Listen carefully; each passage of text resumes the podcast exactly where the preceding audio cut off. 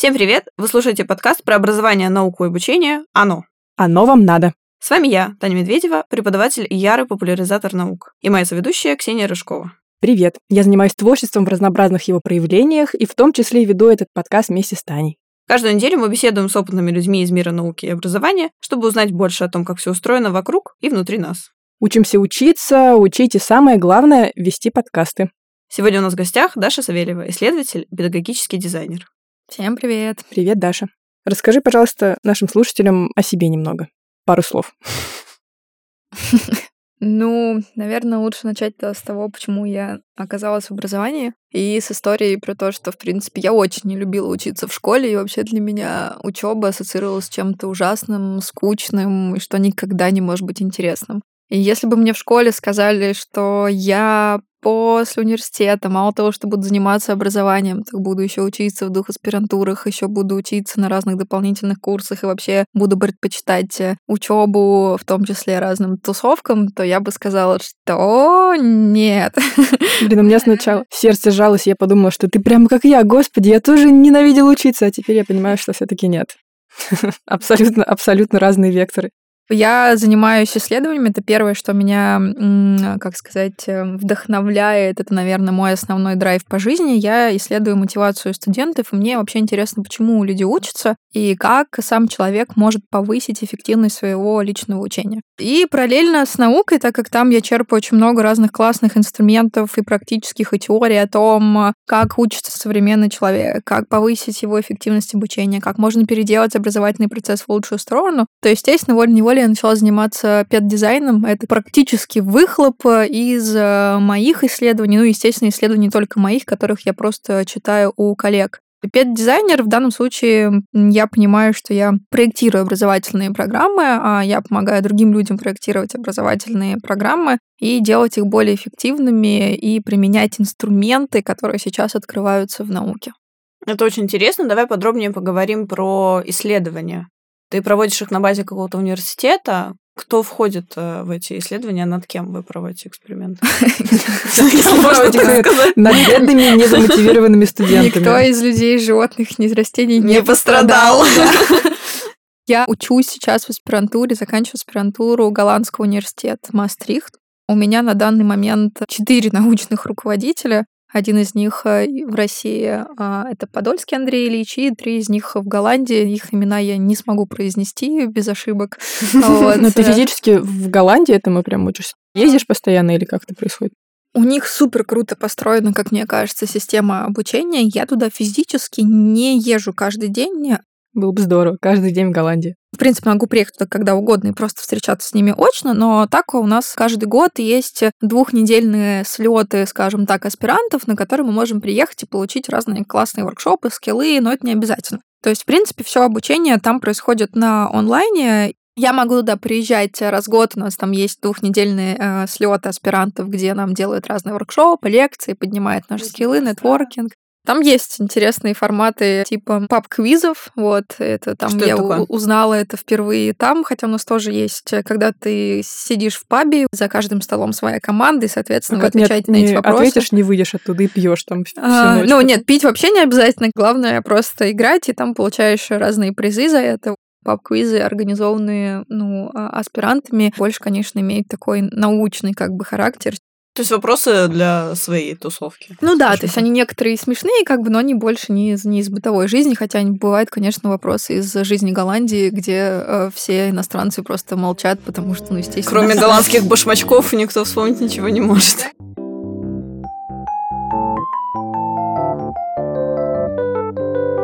В аспирантуре, тебя уже не учат э, в формате лекций, семинаров. Предполагается, что если ты пришел в аспирантуру, то ты уже знаешь, что такое статистика, умеешь ее считать, знаешь, такое методология, и можешь построить дизайн какого-то исследования и провести его. То есть я туда поступала в течение года, и само поступление туда было достаточно трудным. Оно было в три этапа, и оно на самом деле проверяло, насколько человек уже априори подготовлен к тому, чтобы вообще учиться в аспирантуре. И как ты к этому готовилась? Я училась в МГУ на психфаке, и так получилось, что там очень большая часть подготовки, в том числе, уделялась именно тому, как проводить э, и создавать исследования. То есть, э, если студенты, которые поступают на психфак, в том числе часто ассоциируют это с какой-то практикой как психолога, психотерапевта, психолога, консультанта, в ВУЗе нас очень хорошо подготовили и с точки зрения методологии и статистики, как оказалось, потому что когда я поступила в Мастрихт, я на тот момент в их аспирантуре в сфере образования была младше мне кажется, самый ближайший ко мне по возрасту человек был старше меня лет на 10. То есть я прям там была такой ребенок, ребенок по сравнению с людьми, которые там со мной были мои одногруппники. И я была первой из России, которая к ним а, поступила в аспирантуру, но это может быть просто потому, что никто об этом условно не знал. Не то, чтобы там столько русских пыталось, никто не смог снять просто Мастрихт. Ну, кто вообще в Голландии знает, что есть такой город? Ну, то есть только люди, знакомые с историей. Грубо говоря, мы там первый дизайн исследования, и мы его делали, переделали в течение года. А это, ну, тексты условно там на пять страничек. То есть не то, чтобы это прям, не знаю, какой-то талмуд, который вы постоянно читаете, переделываете. Но вопросы, которые они задают, они заставляют меня думать и отвечать на них потом в течение двух недель. И это очень крутые вопросы, которые мне такие открывают прям глаза на мир, ну, мир исследований с точки зрения «Вау, а я об этом не думала, а я это не знала, а правда по-другому лучше» и так далее. А вот сами исследования, в чем их суть? То есть, где вы берете этих испытуемых, можно так сказать?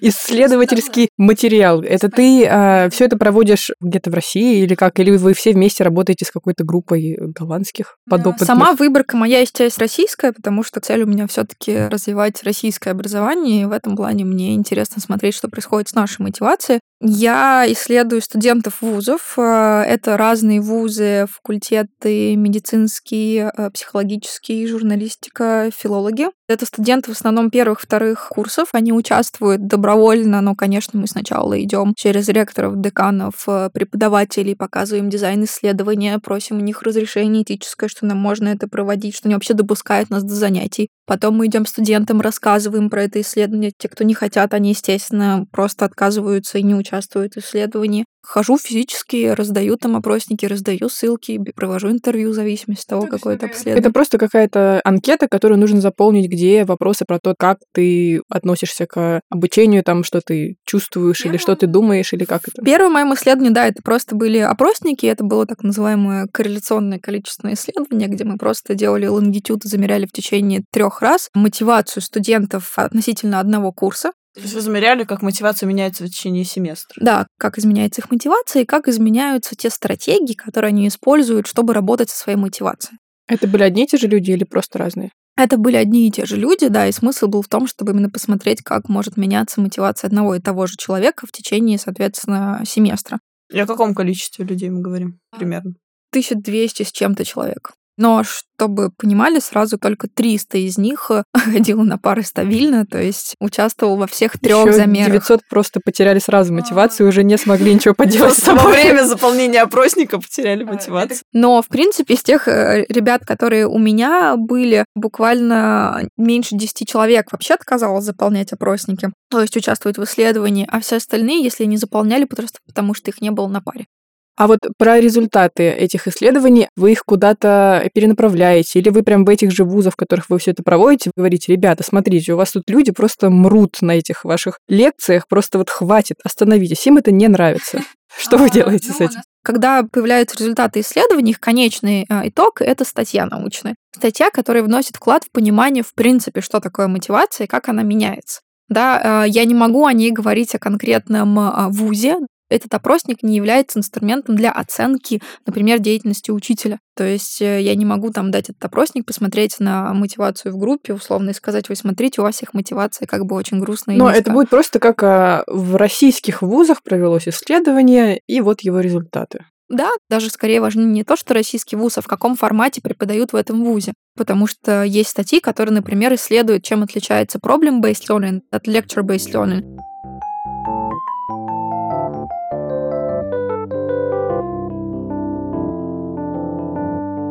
Другое исследование, оно уже более интересное, оно качественное, то есть там уже конкретно мы задавали студентам вопрос открытый, какой они видят смысл в конкретном задании, которое они сейчас выполнили, есть ли у них цель обучения, какие они испытывают эмоции и так далее. Вот. И вот эти вот опросники, они уже более интересные, потому что они как раз-таки могут дать чуть больше ответа и самому вузу, если он захочет, с точки зрения уже конкретно, что происходит э, вот с его студентами потому что там есть личные ответы студентов открытые, но опять же, как бы так как все это анонимно, ну то есть, естественно, первое, что мы делаем с студентами, это подписываем, что я их фамилию, имя, отчество никому не раскрываю. Вот, иначе, понятное дело, ответы на опросники мотивации были бы ну, сильно искажены, но плюс это просто нарушает этику исследований. Из этого я никогда не скажу вузу, какие у него студенты там пропускают пары или А вот Сидоров лучше. не заполнил до конца. Да, такого как бы нет. Было мне скорее интересно смотреть обратную связь от преподавателей, точнее, не обратную связь, их любопытство к исследованию. Какие-то разрешали проводить у себя исследования и вообще потом забывали про меня, про исследование. Вот вообще не было дальше никакого вопроса из серии «А что получилось?». Некоторые преподаватели, тоже интересно, они отказались участвовать в исследовании. Они думали, что ты их разоблачишь. Может, они просто тревожные. Тревожный тип личности. Может быть, может, просто, ну, просто переживали. А были преподаватели, которые постоянно спрашивали меня о результатах исследования, потому что им было интересно понять, как они могут улучшить свой преподавательский процесс. Надежда есть, в общем.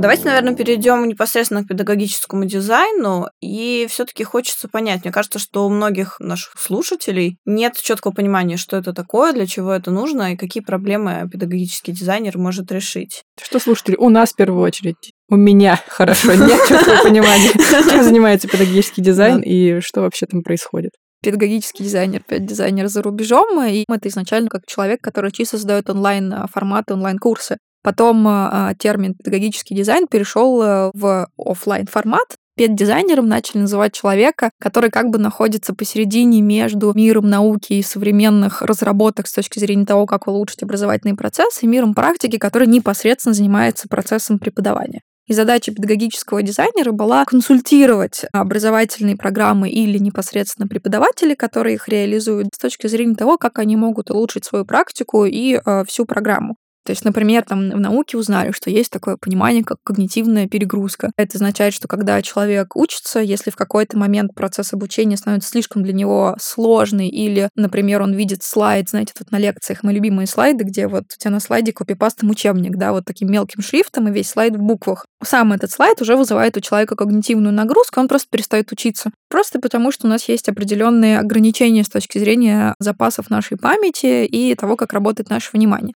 Естественно, логичный вопрос, а что делать с этим дальше? И начали разрабатывать различные инструменты, которые помогают еще на этапе проектирования задуматься. Вот ты сейчас программу спроектировал или занятие спроектировал, а ты не вызовешь своим форматом занятия или тем, как ты сделал слайды, когнитивную нагрузку у студентов. А если ты вызвал когнитивную нагрузку, они перестали учиться. И, соответственно, вот мы видим разрыв. Мир науки и не только наполняется все большим количеством классной информации с точки зрения понимания, как учится современный человек, как работает сейчас мозг, а с другой стороны, есть мир практики, который не всегда об этом знает, потому что... Он занимается практикой. Да, он занимается практикой, у тебя просто нет на это времени, это, это логично. И вот появляется педдизайнер как такой мост, который может проанализировать текущую ситуацию, текущую программу и выявить в ней какие-то слабые места и порекомендовать, что можно улучшить. Или наоборот, просто по запросу какого-то практика найти какую-то для него специфичную информацию. А вот к тебе, как педдизайнеру, кто может обращаться вообще? Я делаю курс, например, по игре на гитаре, или я преподаю географию, или я э, супер-мега научный эксперт, хочу делать свои супер-мега эксперименты с пожилыми людьми. Вот я хочу все вот это сделать и хочу этому учить людей. Я могу к тебе прийти? Или это какая-то специфическая ниша только образования в вузах или школах? Все-таки в первую очередь я психолог-исследователь. Что это значит? Что я все-таки в первую очередь стараюсь разбираться в том, как учится человек в целом, как существо. Звучит как Даша путешественница. А, да, да, да, да, да. Помогите Даше путешественнице провести исследование. С этой точки зрения ко мне обращаются совершенно разные люди с разным контентом, с разной аудиторией. В основном ко мне обращаются это либо образование взрослых, либо образование подростков. Ну, видимо, в том числе потому, что это самые популярные сейчас на рынке э, темы тема образования? То есть это все что угодно?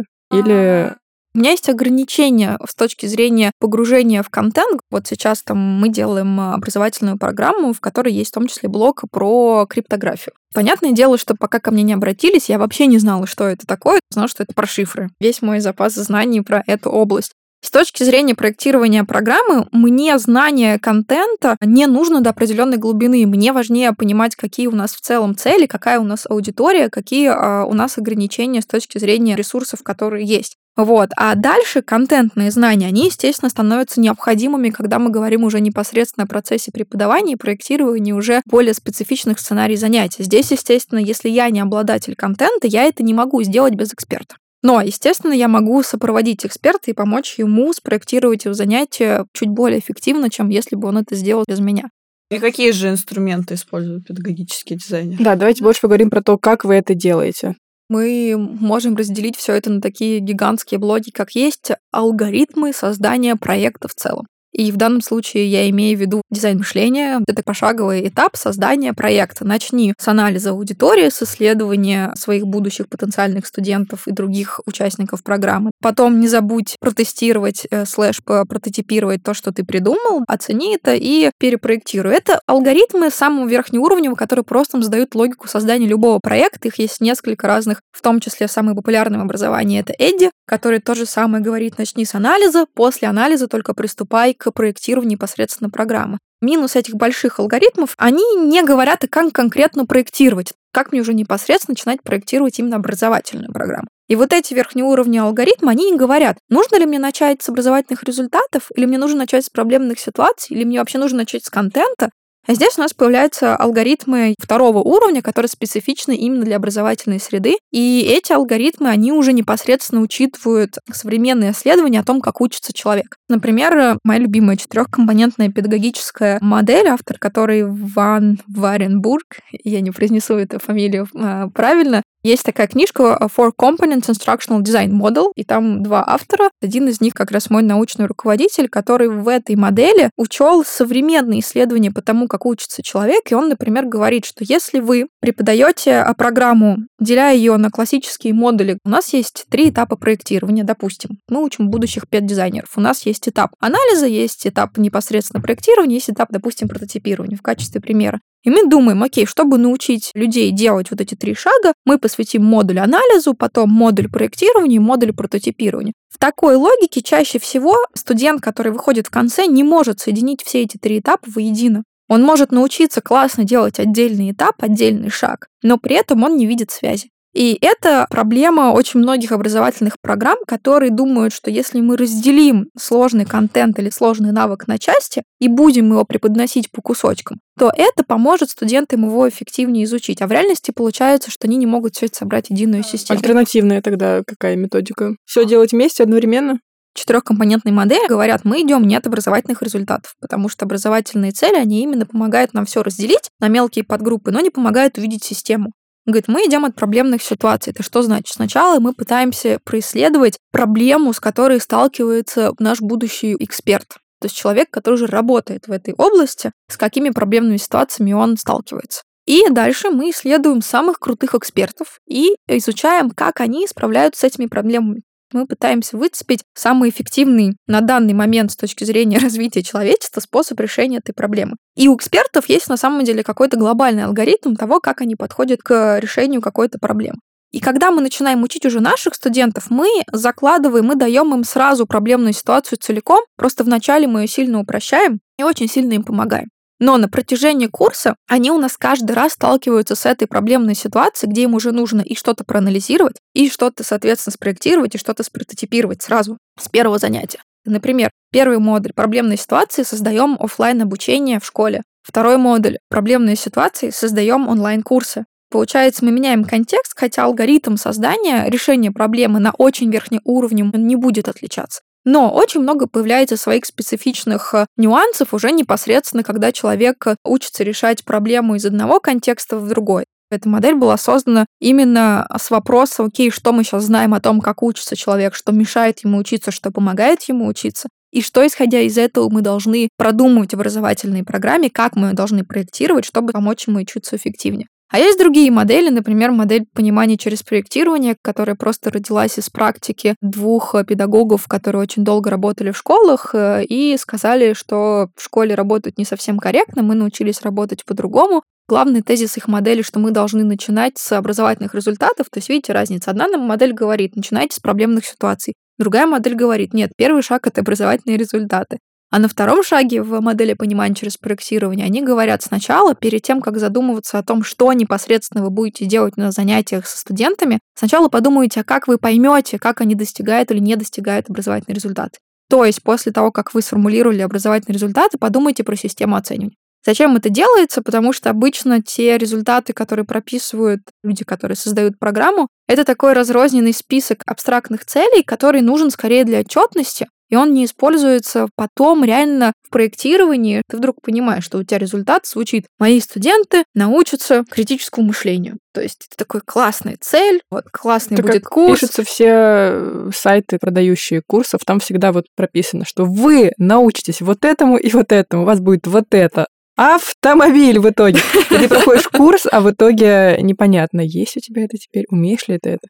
И, как правило, это плодит целое поколение подобных людей, которые делают все новые страницы, все новые курсы и прописывают там, чего теперь они а, могут а, якобы дать своим студентам, а на самом деле, как это проверить и как это измерить, никто не понимает. Бывает, ты встаешь в некоторые конфликты с людьми, которые уже популяризируют э, курс, просто рекламируют. Потому что ты понимаешь, что мы не научим их здесь критически мыслить мы можем внести вклад, мы можем научить их анализировать текст, да, но мы не называем это вы за пять дней после нашей программы будете критически мыслить. Потому что это невозможно. Да, но с точки зрения продаж это звучит эффективнее. Для меня это все время большой вопрос. Я здесь все время ругаюсь как проектировщик, потому что я говорю, вы сейчас зазовете людей на то, что мы здесь разовьем все 4К компетенции за два дня, а они потом поймут, когда начнут учиться, что этого нету, потому что мы не можем это сделать. Разочаруются, расстроятся и все такое. Вот у нас есть живой человек, который э, создал свой курс и свою школу открывает. Кто бы это мог быть? кто же это, кто же это? И мне бы хотелось на конкретном примере, а так как очень много информации, все вроде бы понятно, но вроде бы куча вопросов, хотя ты очень много уже нам рассказала, Даша, но хочется понять э, на конкретном примере. Вот, пожалуйста, человек с курсом и школой, проявись. Ну, стоит, наверное, отметить, э, что я много лет, больше 10 лет э, занималась и занимаюсь частным преподаванием. И в основном специализируюсь на преподавании наук на английском и русском языках.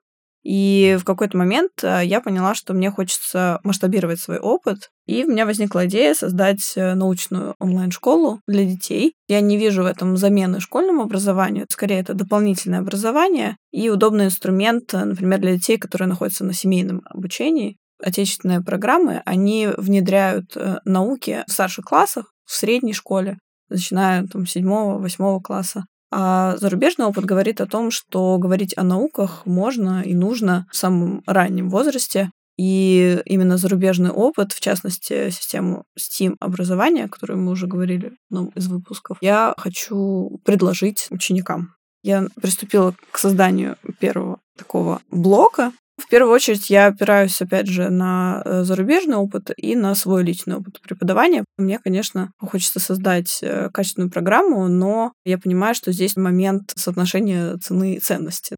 Можно э, создать супер крутой проект, нанять большое количество экспертов, но, опять же, есть какие-то ограничения в плане ресурсов. И вот как найти вот эту золотую середину, сколько вложить ресурсов на этапе создания программы перед тем, как ее увидит сам ученик, или же все-таки стоит, исходя из э, опыта уже общения с этим новым пулом студентов, как-то программу усовершенствовать в процессе? возможность лучше делать прототипы, и в этом плане стоит ли вкладывать все ресурсы на 100% в первую версию программы точно никогда нет. В том числе потому, что все равно все гипотезы проверяются только при первом запуске программы, Любая программа, она постоянно должна перепроектироваться, в том числе, если мы говорим про научную сферу, просто потому что в науке тоже новый контент появляется. Естественно. Например, этот STEM — это же про межпредметности. Эта история предполагает, помимо того, что преподаватели умеют работать в этой межпредметной среде, Преподаватель это пока что я. То есть это такая онлайн-школа одного человека. Просто когда говоришь про масштабируемость, я сразу думаю, там, на всю страну тысячи людей, как бы. В процессе, естественно, да. Ну, То есть я сейчас в начале пути. Как я поняла, у тебя есть опыт, ты владеешь этим, как бы это хорошо. Первую часть мы закрываем, преподаватель у нас есть. Есть вторая Ух, часть. Можно выдохнуть. Есть вторая часть, это сами ученики и студенты, с чем я, например, иногда сталкивалась. Ты проектируешь очень сложную программу, предполагая, что в проектное обучение, проблем based learning, еще что-то, это же так классно, так интересно, и не думаешь о том, что, может быть, сам ученик еще не умеет работать по такой системе образования, обучения. Грубо говоря, если школьник учится в классной урочной системе, мы еще, если не берем какие-нибудь более продвинутые школы, берем средние школы, где у нас есть 45 э, минут учителя, есть э, его контент, который он излагает устно, есть контент, который написан в учебнике, есть задания, которые тебе дают, тебе нужно их отработать, через неделю принести, тебе проверят и дадут твою оценку. И все предметы еще разъединены, то есть никакой межпредметности нету. И, соответственно, у человека еще в голове достаточно сильная установка, что как бы между математикой и биологией нет ничего общего.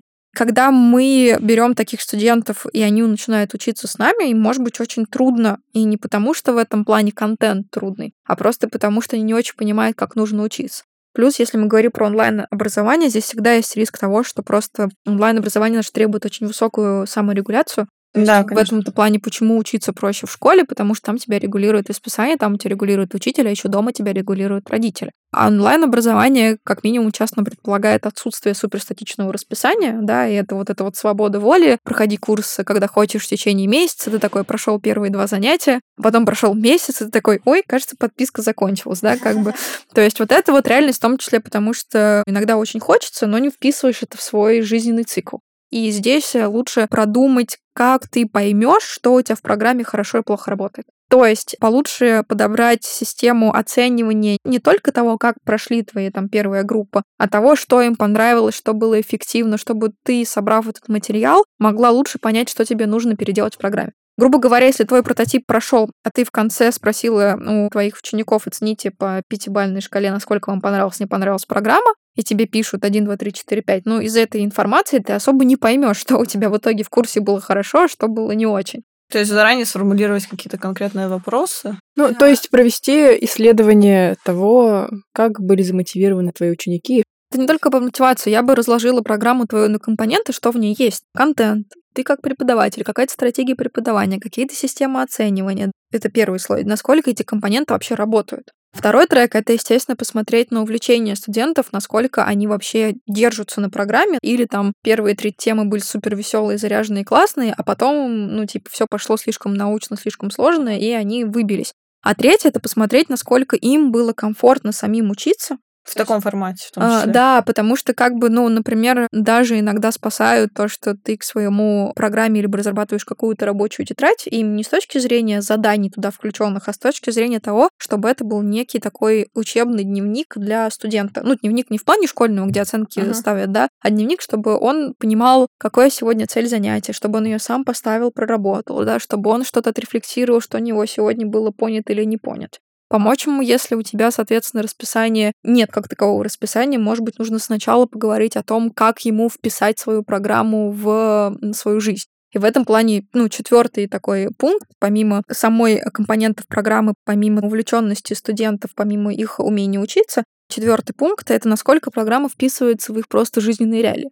Потому uh-huh. что в том числе сейчас современные школьники, они очень заняты.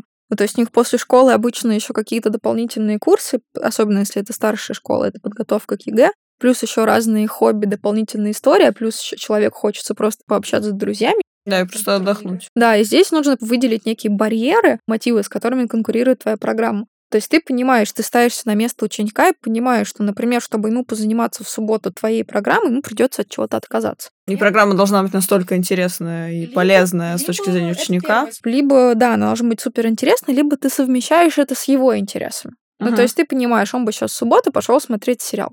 Окей, а мы можем как-то это совместить, да, то есть или мы можем ему предложить какой-то там сериал, чтобы он и смотрел, и учился, что-то такое. Но здесь можно уже постепенно перейти к такому понятию, как э, геймификация, например, ну, образования. Геймифика... Если мы под геймификацией понимаем некоторые элементы, не полностью, когда мы создаем прям игру-игру, а какие-то элементы игры, самые популярные, когда у меня там есть мой skillset, и я вижу, как я его прокачиваю, какая там доска достижений. Какие-то ачивки. Да, зарабатываю эти ачивки. Они, как правило, держат меня при условии, что, опять же, мне изначально интересна сама программа. А с точки зрения того, насколько они реально как бы нужны, если верить исследованию Хэтти, которым провел мета-анализ, то сама геймификация не вносит такой же гигантский вклад в обучение человека. Обычно геймификация затрачивает очень много усилий с точки зрения ресурсов, которые нужно вложить, чтобы реально сделать классную геймификацию. Мне кажется, здесь лучше решить более увлекательными заданиями, которые мог бы делать э, сам ребенка, чтобы он выбирал да, да. тему, с которой ему работать, а чем думать, как геймифицировать всю платформу.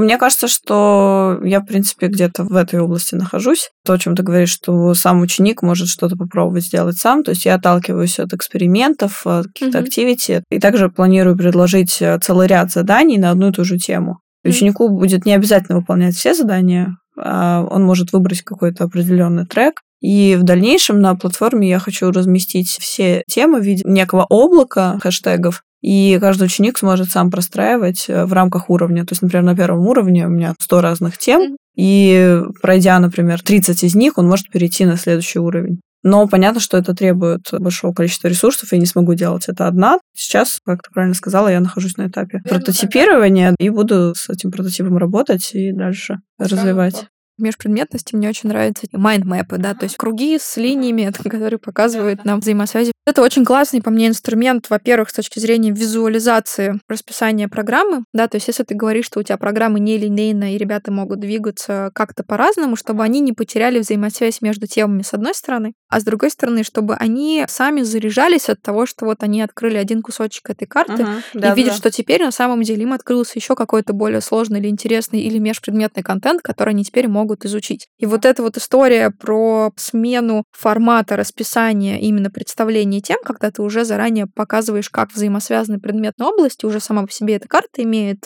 обучающий аспект, просто пока человек в нее смотрит, любопытствует, он уже видит взаимосвязи. Плюс ему легче ориентироваться, он понимает, что там, например, хочу стать крутым гейм-дизайнером, создавать виртуальные игры, да, какие-нибудь. Я не знаю, что вообще для этого надо. И он видит, например, создание виртуальных игр, это где-то в самом там левом, правом, ой, в левом углу и карты до далеко. еще добраться. Да, и вот на самом деле какой контент важен в этом плане. Человек начинает видеть взаимосвязи между каким-то контентом, который ему кажется неактуальным сейчас. Грубо говоря, зачем мне изучать косинусы и синусы, если я хочу создавать игры? Ну, то есть это вообще непонятно. Хотя, если посмотреть на момент создания виртуального персонажа, то то, как он разворачивается и как он двигается, как раз-таки считаются через косинусы и синусы. Но мы же об этом не знаем. Вот, а второе, здесь сразу идет вот то, что мне кажется, почему работает иногда геймификация вот с этими ачивками, потому что человек хоть как-то видит, как он продвигается по программе. И это вопрос не геймификации, вопрос наличия обратной связи.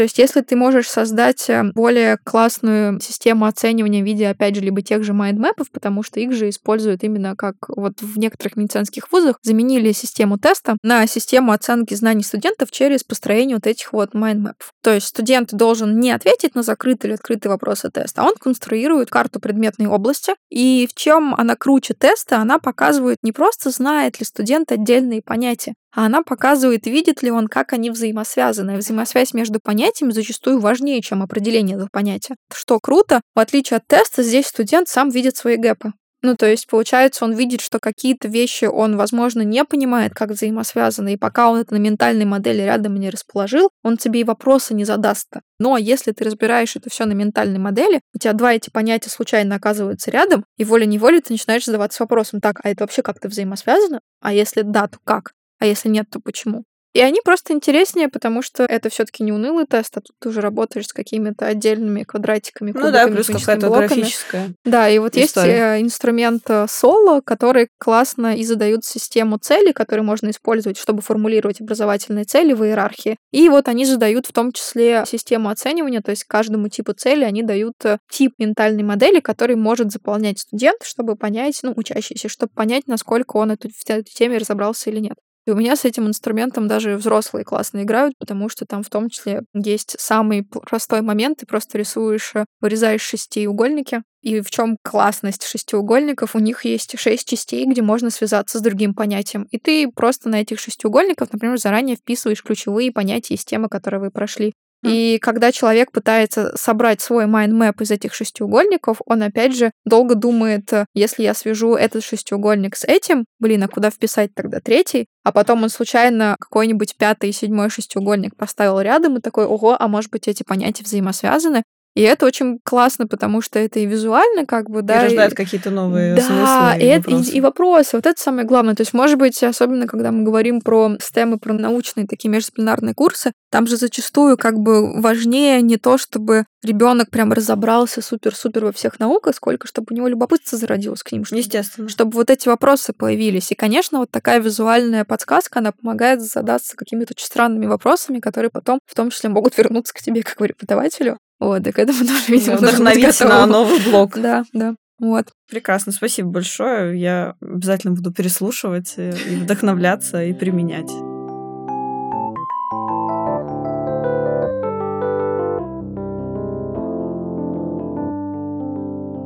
Мы поговорили о том, как делать курсы, если ты делаешь свой курс, Если ты эксперт. либо если ты хочешь сделать свой курс, куда тебе идти и какие модели ты можешь использовать, и какие методики сбора информации, обратной связи. Но если ты приходишь как человек, который выбирает курс для себя, и вот как ты, например, видишь курс, видишь его описание, как тебе понять, хороший он или плохой, брать его или не брать, или все это только на практике? В какой момент уже пора валить с него, если вот ты что-то заметил? Есть какие-то триггеры, на которые ты бы порекомендовала обращать внимание?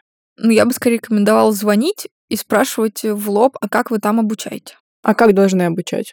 Вот э, какой ответ должен прозвучать? Давай сделаем такой тебя рейтинг, лично, рейтинг ответ, ответов. да, да, что пугающе, что норм. Это очень зависит от курса, который я выбираю, от своих потребностей. То есть, если у меня желание просто погрузиться в какую-то тему, чтобы мне было приятно и не больно, то это как бы один вопрос. Да? Здесь я просто звоню и спрашиваю, что у вас происходит. Если мне говорят, у нас лекция, 5 занятий в день, отработка онлайн-сопровождения, то ты просто понимаешь, что мне это не нужно, потому что как бы я просто хочу поверхностно узнать тему и скорее, чтобы это было весело и в красивом месте.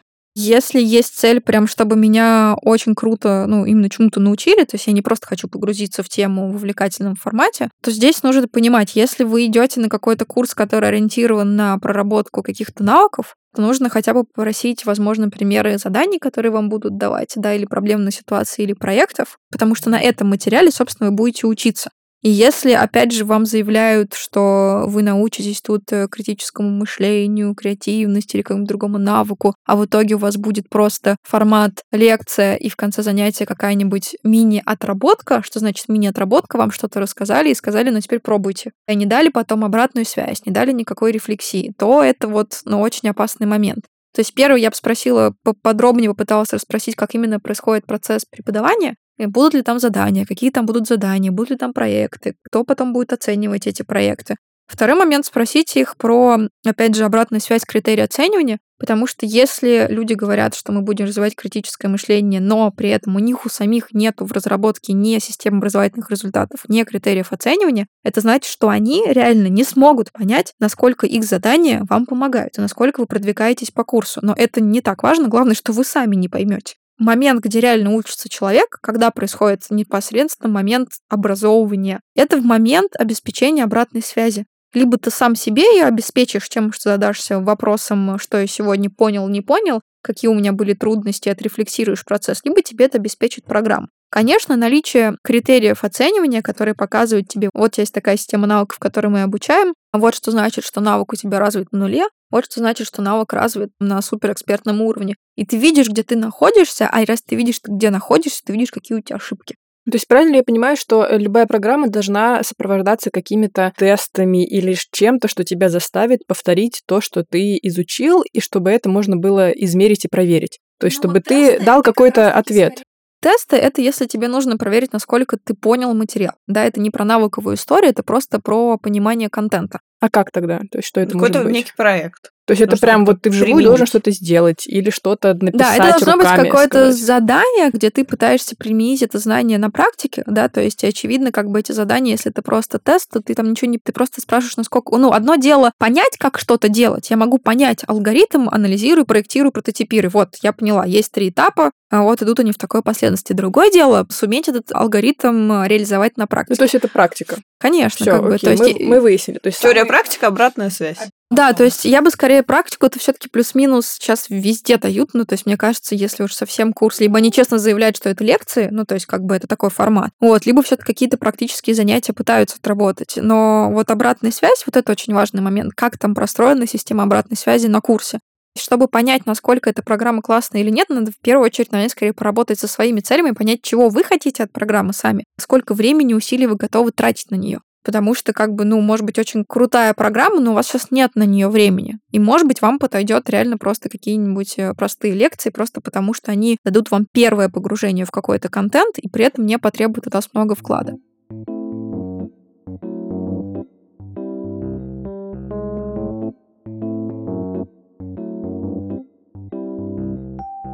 Когда мы говорим про образование, волей-неволей задумываешься преподаватель и, в принципе, педагог — это больше про навык или про призвание? Как ты думаешь? Ну, мне кажется, что в любой сфере, в любой профессии есть и то, и то. У тебя в любом случае должны к этому гореть глаза и душа, потому что если ты занимаешься тем, что тебе не нравится, и бывают истории, что ты занимаешься этим и делаешь это очень круто. В этом плане навык у тебя прокачан но ты понимаешь, что ты очень сильно устаешь после этого процесса. Если у тебя что-то получается, ты не сильно от этого радуешься, это будет бить по твоей мотивации, какие бы крутые у тебя не были навыки, если у тебя нет мотивации, то ты не будешь их применять эффективно. То есть возникает выгорание в любом случае, Но... рано или поздно. Может не возникнуть в любом случае. Ты можешь всю жизнь работать в работе, которую ты не особо любишь, не то чтобы ты прям там выгораешь обязательно. Вот, но просто ты не сможешь там вкладываться на 100%, потому что в том числе, когда ты будешь ходить с работы, ты будешь мечтать делать что-то другое, то, чем ты реально хочешь заниматься. Но то, на что тебе не остается времени. В этом плане, когда мы говорим про возвращаясь к педагогу, там, безусловно, есть этапы и моменты, и навыков, и знаний, которые нужно приобретать, и современное понимание того, как работают там психические функции человека, до того, как просто работать с группой, да, как работать с какими-то разными аудиториями, и это просто про развитие разных у себя навыков. Ну а есть история, конечно, насколько тебе вообще этот процесс по душе. Да, то есть я вот говорила, что я не люблю преподавать. Да, я, в принципе, человек, э, которому комфортнее как раз-таки сидеть весь день за книгами, за статистикой, за исследованиями, да, и, в принципе, если бы меня никто не трогал, я бы вообще счастливо бы жила, просто читая книги, делая исследования и создавая разные статьи. А, вот, но при этом, когда я начинаю преподавать, я очень сильно устаю. Ну, то есть после вот э, э, дня преподавания я вечером ничего не могу делать. Я просто могу дойти до дома и лечь как бы все. Вот, я не ловлю от этого никакой кайф, даже если прошло занятие очень круто, то есть, если аудитория там в конце прям аплодирует, все такие счастливые, и я вижу, все цели, которые я проектировала, все как бы мы достигли, мы классные, для меня это просто типа, ну ок, ну хорошо. То есть у меня нет позитивного как бы вот э, заряда, да, и я знаю, ну я знаю, что преподавание это не мое призвание вообще никак. Ну то есть это не мое, но я иногда это в том числе делаю, потому что важно все равно опускаться в практику, да, потому что как бы я, когда ну работаю с теориями, с исследованиями, все равно как бы ты оторван от э, реальных людей. Вот, и в этом плане мне как преподаватель намного интереснее смотреть, как люди учатся. Вот. Но я реально как бы я очень устаю и выгораю, но здесь есть и обратная ситуация, что преподаватели, у которых есть обычно, как мне кажется, прям супер призвание к преподаванию, если по призваниям я опять же понимаю нереальное желание заниматься этой деятельностью и то, что они получают прям стопроцентное удовольствие от э, преподавания. У них зачастую, как мне кажется, не всегда с теми, которыми я встречалась, у них нет мотивации, в том числе искать новые инструменты как сказать, разрабатывания занятий, потому что они держат аудиторию на своей энергетике. Ну, вот. то есть они ее держат, а знания-то они уже дают, может быть, не очень хорошо. Ну, то есть ты ходишь на человека как на спектакль, а что ты в итоге получил-то? Есть, наверное, и такое, то есть это баланс между вот э, образованием и развлечением, как бы, да, наверное, кто-то, да, очень харизматичный, и при этом как бы образовательный эффект от его занятий очень низкий. Но думаю, но есть и другие, я думаю, что есть и люди, которые и харизматичные, но и при этом за счет, ну, классно, когда сам педагог безумно увлечен своим предметом, потому что он этой увлеченностью может заразить свою аудиторию, а это что значит? Он дарит им мотивацию. Это очень важно. Это значит, что им интересно погружаться в этот контент, им интересно задавать вопросы, им интересно его слушать. Может быть, его занятия не построены по всем правилам преподавания, но если он зарядит аудиторию на то, чтобы она сама дальше потом полезла в какие-то источники и пришла на следующую пару ему с вопросами, разве это не образование? Это исключительно прекрасный случай. А для всех остальных есть педагогические дизайнеры. Про твои исследования где-то можно прочитать результаты? Где а, можно понять? Сейчас публикуются две статьи, пока только можно следить за мной в Фейсбуке. Как только они публикуются, то там можно будет это понять. Мне очень понравилась сегодняшняя беседа. Спасибо большое, Ксюша. Спасибо большое, Даша. Спасибо. э, За твое экспертное мнение, в первую очередь, и за твое время, которое ты посвятила. А мне за мою улыбку. Теперь я понимаю, насколько сложно делать свои какие-то образовательные программы и как много людей делают их не очень хорошо. Пойду думать на эту тему. Я могу здесь добавить позитивного немножечко. Давай, То есть, позитив, Если прекрасно. хочется научиться пет-дизайну, в том числе просто мало времени, первое, что можно сделать, это найти сообщество уже существующих пет-дизайнеров. Ну, то есть просто не обязательно черпать свою информацию от книг. Да, общайтесь друг с другом, общайтесь с людьми, потому что в первую очередь люди могут поддерживать. Да, и если вы найдете человека, который тоже страдает от того, что, блин, так много информации по пет-дизайну, как вообще это все интегрировать в практику, то как минимум вы сможете с ним это обсудить, поныть и порадоваться, что вы не один такой. Вот. А с другой стороны, мне кажется, тот факт, что открывается очень много разных инструментов и понимания того, как работает и человек, и психика, и все такое, для меня это, наоборот, это офигительно круто. Ну, это значит, что можно просто всю жизнь учиться и создавать и смотреть новое, и опять же, если страшно проектировать сейчас образовательную программу, потому что там боишься, что не знаешь всех-всех-всех То дальше инструментов, будет еще хуже. нет, нет, нет. на- э, Наоборот, нужно понимать, что все эти, ну, грубо говоря, раньше мы думали, что Земля плоская. Ну и жили же люди, исходя из этого факта, и нормально жили. И, возможно, то, как сейчас мы проектируем образовательные программы... Может, жили бы мы получше. Да, может быть. Вот, через 10 лет мы поймем, что как бы вообще так делать не надо было, нужно было делать по-другому. И Потому что Земля плоская. Давайте. стоит на трех слонах. Главное, чтобы, короче, радость была от того, что делаем. Вот и все. Это правильно. Мы тоже за радость в процессе деятельности, работы, обучения и записи подкаста. Радость мое второе имя. Все. Все, супер. Все.